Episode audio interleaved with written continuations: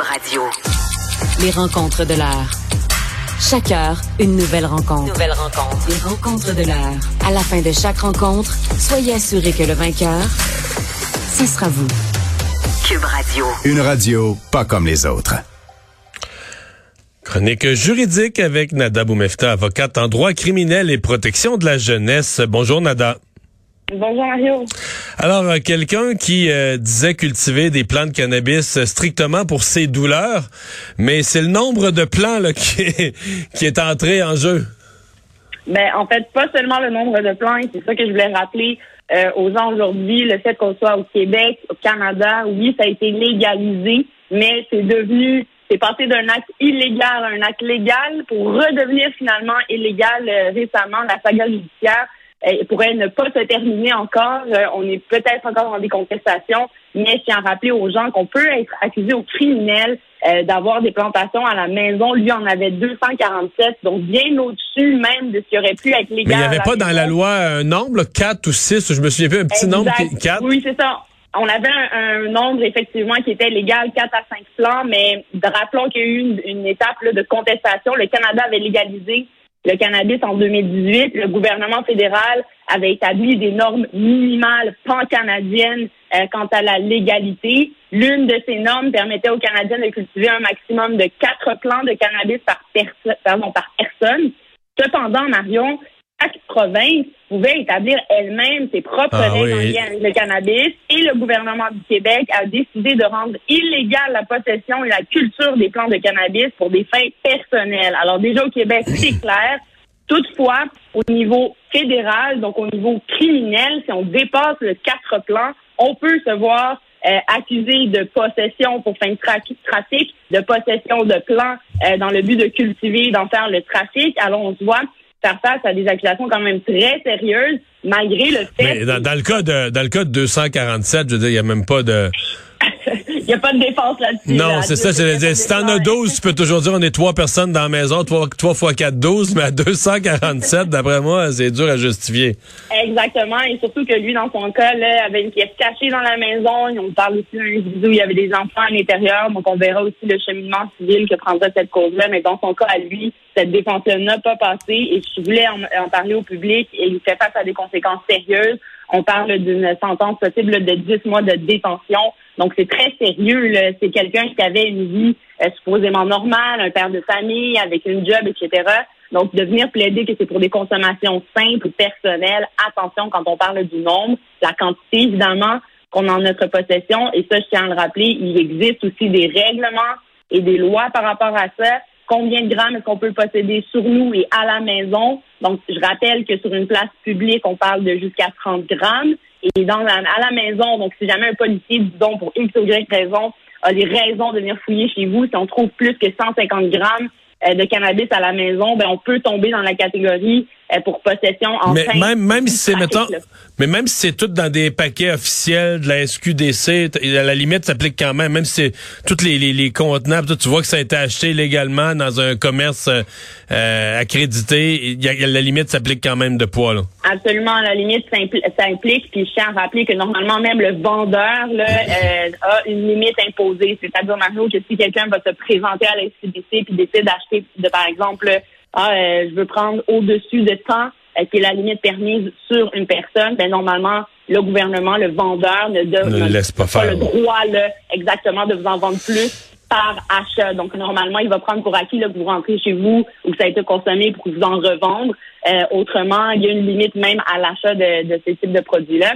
Je voulais absolument en parler aujourd'hui parce que ça rentre un peu dans la catégorie, Mario, de ce que les gens ont en tête. Ah, ben, c'est rendu légal maintenant, on peut faire ce qu'on veut. Attention, c'est pas le cas du tout. C'est légal, mais encadré. Légal et encadré. Et j'ajouterais au surplus, non seulement encadré, mais avec des possibilités d'accusation au criminel. Il y a le code criminel qui encadre ça, la loi euh, sur les drogues et stupéfiants également qui est applicable. Et ça, les gens peuvent faire face à de réelles conséquences, avoir des antécédents judiciaires en la matière. Et c'est des conséquences, Mario, qui peuvent aussi déteindre sur nos voyages, donc être accepté ou pas aux États-Unis, par exemple, avoir l'accès ou non à un emploi. Donc, ça peut euh, clairement avoir des conséquences à long terme. Et pourtant, on parle là encore de cannabis. Donc, je suis même pas dans les drogues dures. Donc, bien faire attention à ça, sur les quantités qu'on a sur nous. Et dans la loi, à partir du moment où on atteint donc plus que cette quantité-là, on peut être accusé de trafic, même si on n'en vend pas nécessairement. Juste la possession euh, d'une certaine quantité peut faire en sorte qu'on peut tirer cette inférence-là. Il s'agit de il ne s'agit pas essentiellement de consommation simple, comme cet individu-là a tenté là, de faire passer son 247 plans pour la consommation euh, personnelle. Donc, ça n'a pas passé, faire attention à ça. Puis, je vais faire l'analogie avec les gens qui pensent que le couvre-feu, par exemple, ou toutes ces réglementations-là, ben, on va pogner l'étiquette, ça va être contestable. Ben, toujours faire attention à ça. Quand il y a des lois établies, des règlements, on a le droit de contester, évidemment, quand on reçoit des étiquettes, on a le droit à des défenses plaignantières, mais de prendre ça euh, un peu à prendre, prendre pour acquis qu'on va gagner, ouais. Prendre pour acquis qu'on va gagner, c'est un peu risqué. euh, un, homme, et c'est une histoire qui date, là, je pense même des années 80, une très vieille histoire, euh, qui est revenu à la surface. La police a eu de nouvelles preuves, a réaccusé Ernesto Ferra, donc finalement accusé là, des années après du meurtre de sa, de sa conjointe. Et il a été accusé là, il, y a, il y a quelques semaines, et là, ça revient encore dans l'actualité.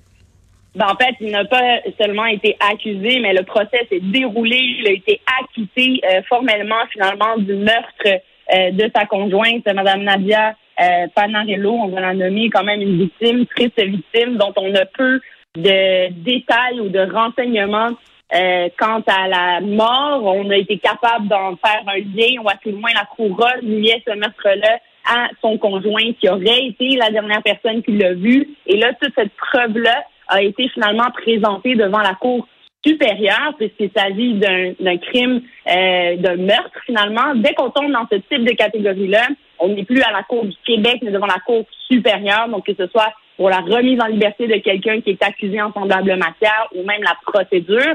Mais généralement, ce qui est particulier ici, c'est que ce type de dossier-là, devant la Cour supérieure, on va aller devant jury, ce qui n'était pas le cas ici euh, de ce procès-là qui s'est tenu devant un juge seul. Et il s'agit d'un droit fondamental. On a ce qu'on appelle les options, le choix d'aller devant un juge seul ou de procéder devant un jury. Ce n'est jamais une obligation de le faire devant un jury. Ils ont décidé de procéder de cette façon-là pour X, Y raison. Euh, rappelons que la couronne et la défense, les deux ont procédé dans ce chemin-là. Et le juge a conclu euh, qu'il n'était pas coupable, donc l'a acquitté. Et c'est là où la couronne dans les 30 jours d'une décision, comme c'est le cas dans n'importe quelle autre matière, que ce soit en pénal ou que ce soit en euh, criminel. On a 30 jours pour aller en appel de cette décision-là. On entend donc aujourd'hui, malgré toute cette saga-là, l'enquête et la durée euh, du procès, la Oui, parce que les événements, ils vont aller en appel. Les événements eux-mêmes remontent à il y a presque 20 ans, quelque chose comme ça, là. Effectivement, c'est des, événements qui datent. Donc, c'est certain que quand on parle de preuves ou de présentation de preuves, peut-être y a-t-il là des éléments euh, qu'on a perdus ou avec le temps, euh, les témoignages peuvent être, euh, certaines mémoires peuvent être perdues. Donc, c'est pas nécessairement de la preuve qu'on peut garder tangible dans le temps. Ça, ça devient un défi pour la poursuite. Mais après ça, au niveau de la présentation de sa preuve, normalement, lors de ce procès-là, a pu présenter l'entièreté de ce qu'elle croyait être sa preuve euh, hors de tout doute raisonnable. Puis la défense, euh, finalement, euh, a pu avoir gain de cause suite à la décision du juge. Mais là, on va voir s'il y a eu erreur en droit dans la décision du juge. Et c'est ce que tentera de venir plaider la couronne devant la cour d'appel. Et là, encore une fois, la finalité de ça, c'est de décider ou non s'il y aura la tenue ou non de nouveaux procès contre cet individu. Alors, on verra si les points de droit se tiennent ou non.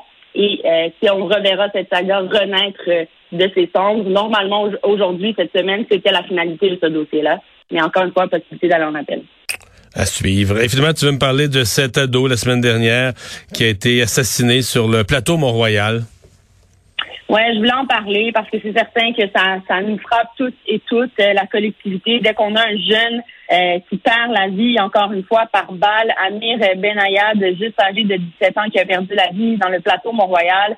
Euh, deux choses. D'abord, c'est sûr que ça frappe quand on parle d'un jeune qui meurt dans nos rues. et l'autre chose, que ce soit par balle, évidemment.